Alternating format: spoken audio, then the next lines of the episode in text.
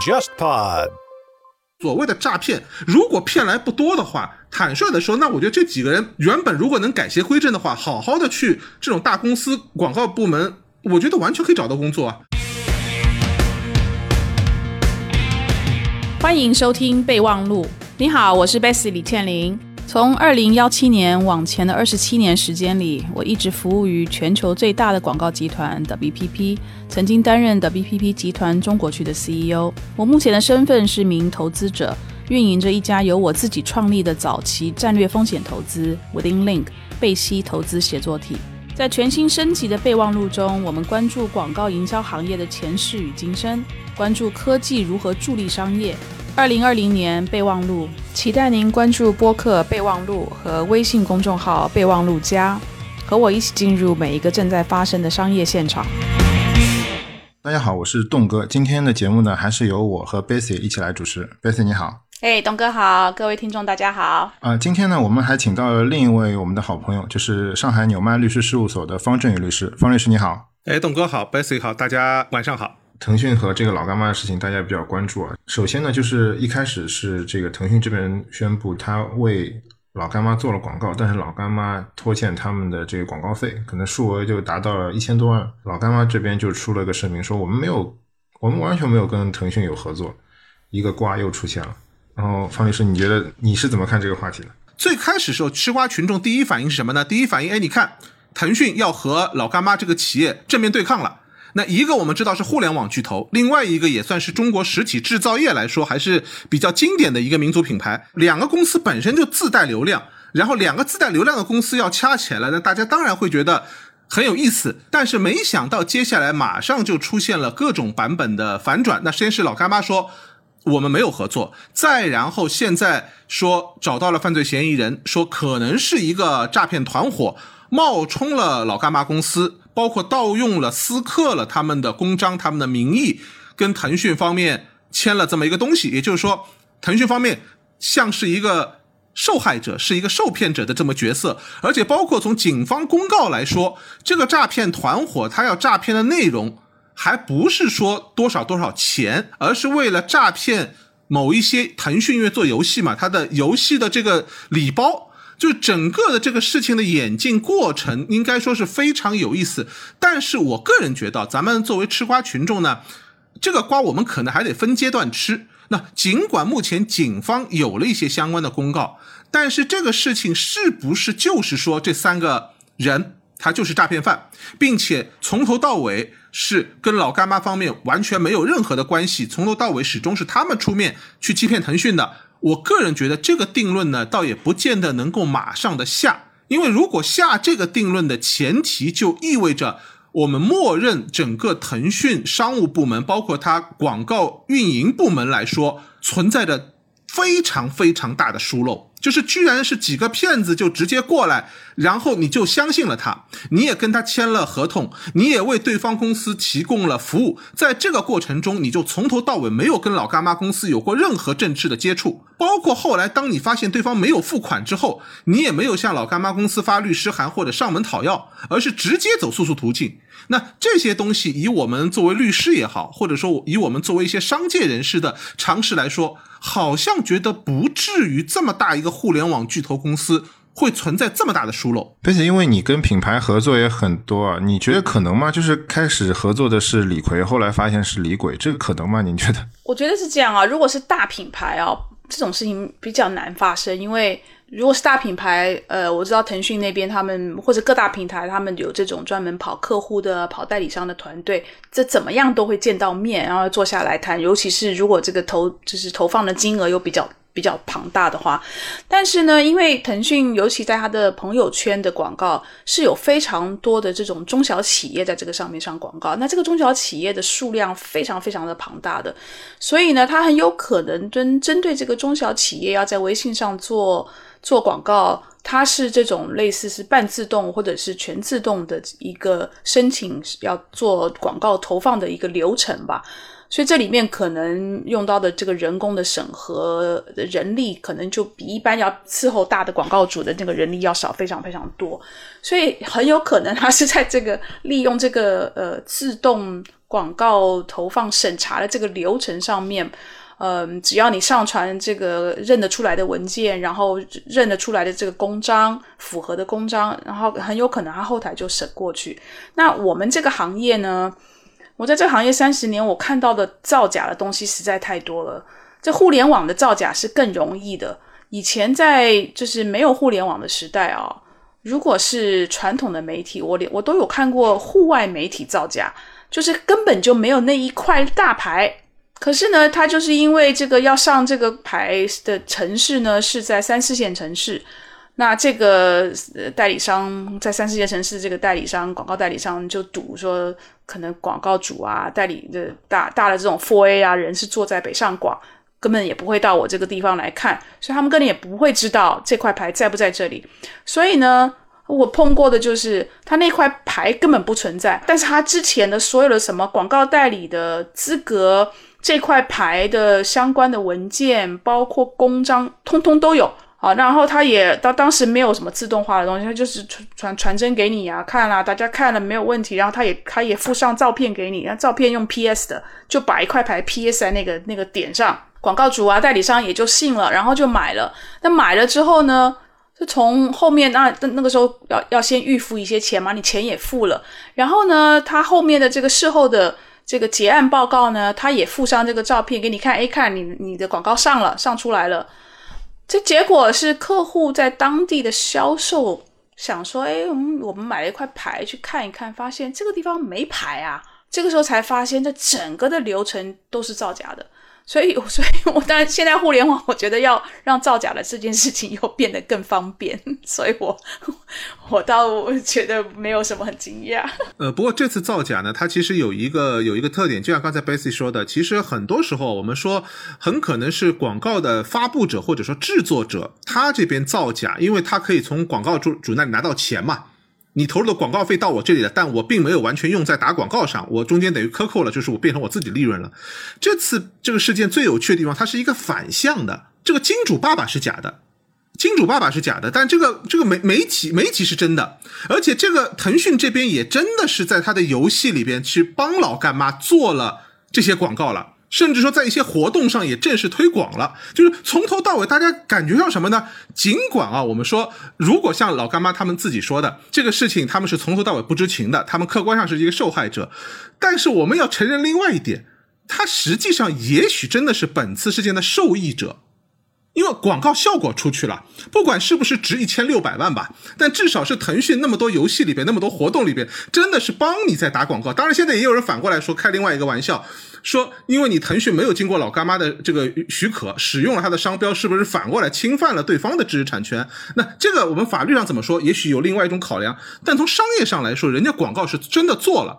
但真的做了广告，结果居然是这个几个诈骗犯，等于是。为老干妈在做嫁衣，那这个我们说也是这个事情。尽管说现在警方说可能是诈骗犯，但是我们还是要打一个问号的。就这几个诈骗犯，他到底图什么？客观上实际上是让老干妈这个品牌从这样一个营销行为中获益的，而他们自己所获得的那些所谓的游戏礼包兑换码，到底价值几何？因为在整个过程中，那我想 Basic 肯定也知道，就是你最终要定这些广告方案，不可能是腾讯一家来确定的。一定是要这三个人，我们说是骗子也好，说是真的是广告主也好，一定是要他们提供些东西，包括他们来确认有一些方案。就这三个人，他真得得做事情的，也不是说完全由你这个腾讯方面随便做的。那么这三个人忙前忙后，到底忙了多久？忙了多久以后，他们所谓的诈骗，他们骗来的东西到底有多少，值得做这样的事情？如果骗来不多的话，坦率的说，那我觉得这几个人。原本如果能改邪归正的话，好好的去这种大公司广告部门，我觉得完全可以找到工作啊。因为做出来的效果，很多人觉得这次做出来效果其实还挺不错的。那你干嘛诈骗呢？如果你骗的钱不多的话，这个是我觉得本次事件很好玩的一个地方，也是我觉得在目前这个阶段还是可以打一个问号的地方。当然，另外有一个地方，我觉得也比较有意思。我不知道客观上啊，最终有没有这个事情，会不会也让？腾讯的广告部门，尽管最近这段时间会挨很多骂，被很多人调侃嘲笑，但会不会也打了一个变相的广告？什么广告呢？就是你看啊，你去腾讯那里投广告，你是不用付预付款的，那一千六百万一一付款一分钱也没有投，他就给你做，而且做出来效果也不错，中间他也没问你收过钱。他要一定等到这个广告全都做的差不多了以后，他才想起来用司法的方式找你去维权。那对于广告主来说，这其实是一个很好的发布者啊，我都不用先付钱啊，我先看了效果再说，打官司那到时候再说了。那所以到底腾讯内部他在这个收款和投放，包括事后用司法途径之间。它是怎么一个流程？其实我觉得外界也可以对这个问题感一下兴趣。到底这个互联网巨头它是内部怎么管理的？但是我们行业啊，大概只有少数的媒体呢是需要预付的。绝大部分的媒体呢，都是在整个广告活动结束了之后，有了一个完整的结案报告，然后有完整的这个播出的证明，然后一并的连同发票等等等等交到客户的手上，然后客户那边都审过这些材料没有问题了，确实是上过上出来，然后客户那边才会。放款出来，放款给到他们的代理商，然后代理商再再付给呃媒介，所以我们这个产业经常会发生在中居中的这个代理商要帮客户垫款的这种很奇怪的现象。就有的时候媒体会追追的很紧，因为媒体签约的对象是跟代理商签约，他不是跟客户直接签。那很多时候客户他的付款是不准时的，可是代理商夹在中间，嗯，有的时候会被被要求要先付，所以代理商就会发生这个垫款的现象。所以呢，这个呃不需要付预付。当然，我我是不晓得 这个老干妈的这整个的事情是经过腾讯的哪个渠道进来上去投放广告的。但如果是正常的，你说是透过这种像 Four A 啊这样的公司投广告，很多时候其实是不需要预付的。这次事情还有一个比较有意思点，就是大家都是在各各自的这个所在地的这个公检法机构给他们撑腰。呃，那是不是说撑腰？我们现在不敢说，就是说至少来说呢，就这个事情现在，呃，在传出是被，其实腾讯是被诈骗之后啊，我们说网络上普遍的舆论，我用一个不见得恰当的词，但是大多数人都觉得有一点点幸灾乐祸。幸灾乐祸呢，倒不是说大家去支持诈骗，不是这个意思，是大家想你腾讯的法务部门终于能输一次了。因为大家开山开玩笑嘛，这个所谓的南山法院、南山必胜客嘛。腾讯一般来说，他和别人签约的话，就是签约的时候是可以确定这个所谓的诉讼管辖地的。就如果是将来发生争议会在什么地方，那腾讯作为一个合同签约的强势方，他一般来说都会要求对方同意约定，一旦发生争议，约定在腾讯所在地，也就是说南山区人民法院。来进行管辖，而客观上来说呢，的确是在这个法院的判决书里边，大多数情况下腾讯是赢家。当然，这个是不是说撑腰，我们我们不能断言，我们只说一个客观后果。客观后果，它大多数，它绝大多数的官司都是赢的。那么，所以在这一次，哎，终于，他可能我们说，尽管不是输了官司，但至少他之前的那个诉讼保全、诉前保全的措施，目前看起来是有问题的。他可能起诉错了对象，他终于要输一次了。大家是很喜欢看到的。那这个呢，实际上我们说互联网最大的特点，互联网上强者很多时候大家是希望看到强者出点问题的，大家喜欢去嘲笑强者，而去同情弱者，这是绝大多数网民普遍的心态。所以这次一旦这个强者哎可能受骗上当了，可能有损失了，那吃瓜群众就特别高兴。但是我们反过来说，腾讯它的公关也很聪明。他也非常知道强势和弱势的问题，所以当他发现自己受骗的时候，如果他很正式的、很官方的出来讲，哎，其实这个事情前因后果是怎么样怎么样，这个只会让这个网友更多的去嘲笑他、去调侃他。所以腾讯采取了一个也是很典型的网络时代的一种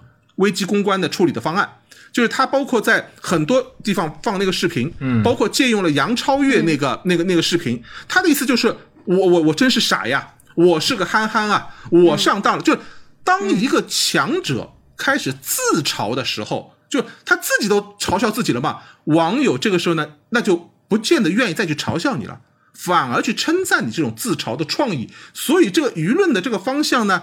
又慢慢会转过来，觉得所以从腾讯角度来说，它就是作为一个互联网巨头，它的应变速度也还是很快。所以我觉得这个无论从广告业来说，还是说从我们法律界来说，又或者说从公关界来说，其实这个案例里边都是有很多可能足以写成教材的东西在里边，值得大家参考。但我我觉得从这件事情，还有前去年的某一件事情，你们还记得吗？就是那个英菲尼迪、英菲尼迪跟那个奥迪用错材料的那件事情，对对对也是腾讯嘛。嗯，我倒觉得发现这个大家这个呃，对于公关处理。开始愿意考虑用幽默、有具有幽默手法的这样的一个方式来处理，因为以往呢，对对，就是比较缺乏幽默感，要不就是正经八百的出公告，或者是说哇把代理商骂到臭头，把把这个呃负责的这个这个人真的是骂到臭头，然后删，然后要把它埋到很深的地方，不要让人看见等等的，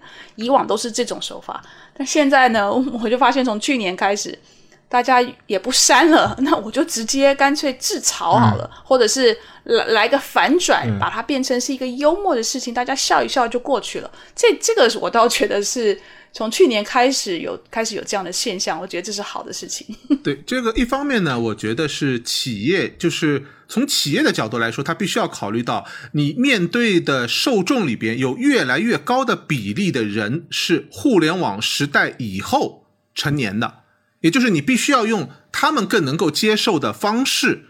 而不是说原来的我们说官方公告这种模式，这是一个。再有一个呢，客观上我们要承认一点，就是慢慢的在这些互联网巨头里边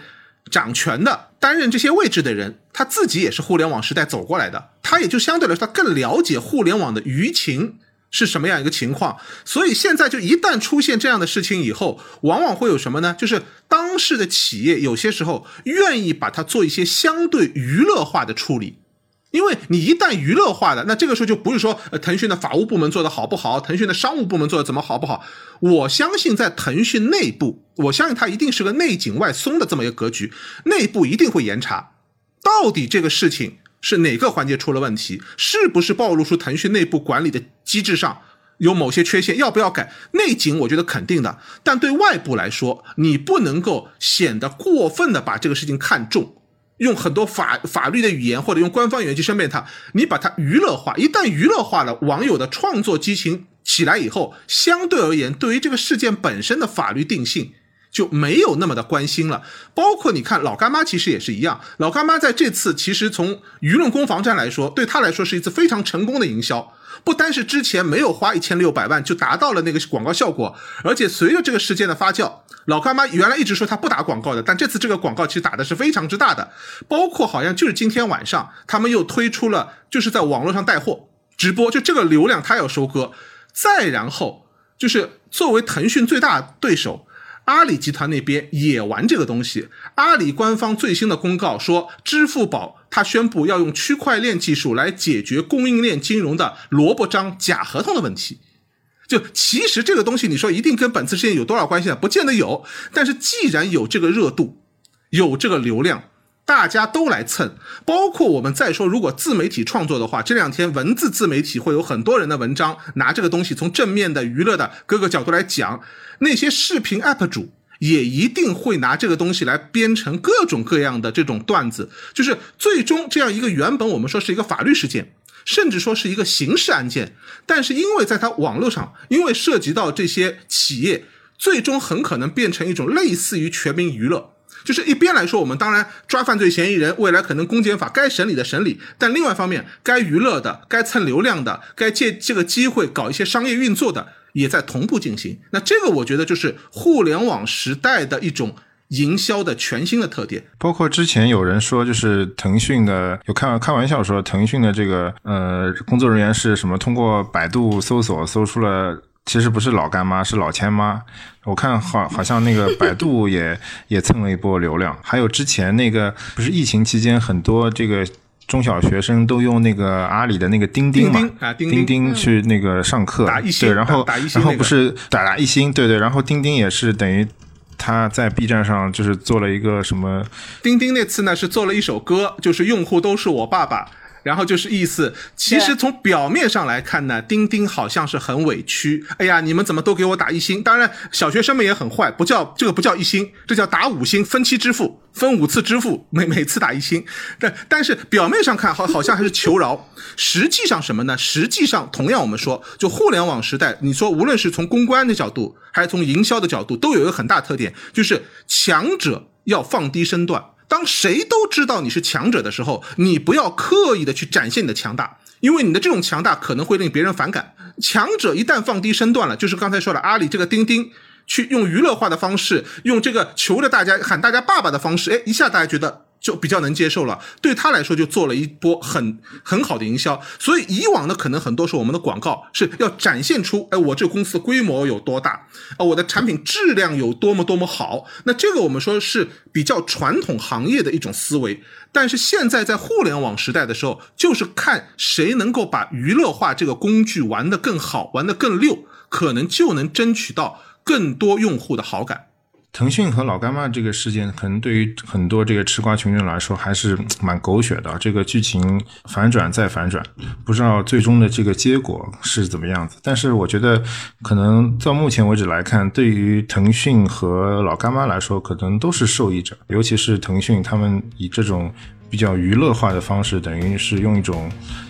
比如说我们可以说这种太极的方式吧，把这种呃负面的情绪转化成了一种可能更多的。呃，消费者是一种同情的这种情绪来站，反而是站在了这个腾讯这一边。就像刚才我们讨论的一样，可能未来的这一种处理的方式也会成为一种套路。可能更多的品牌会在遇到危机公关的时候会选择这样的这种方式。啊，那也谢谢两位这个跟我们分享这个观点，谢谢两位。嗯，谢谢东哥，谢谢方律师，谢谢，好，拜拜，下期再见，拜拜。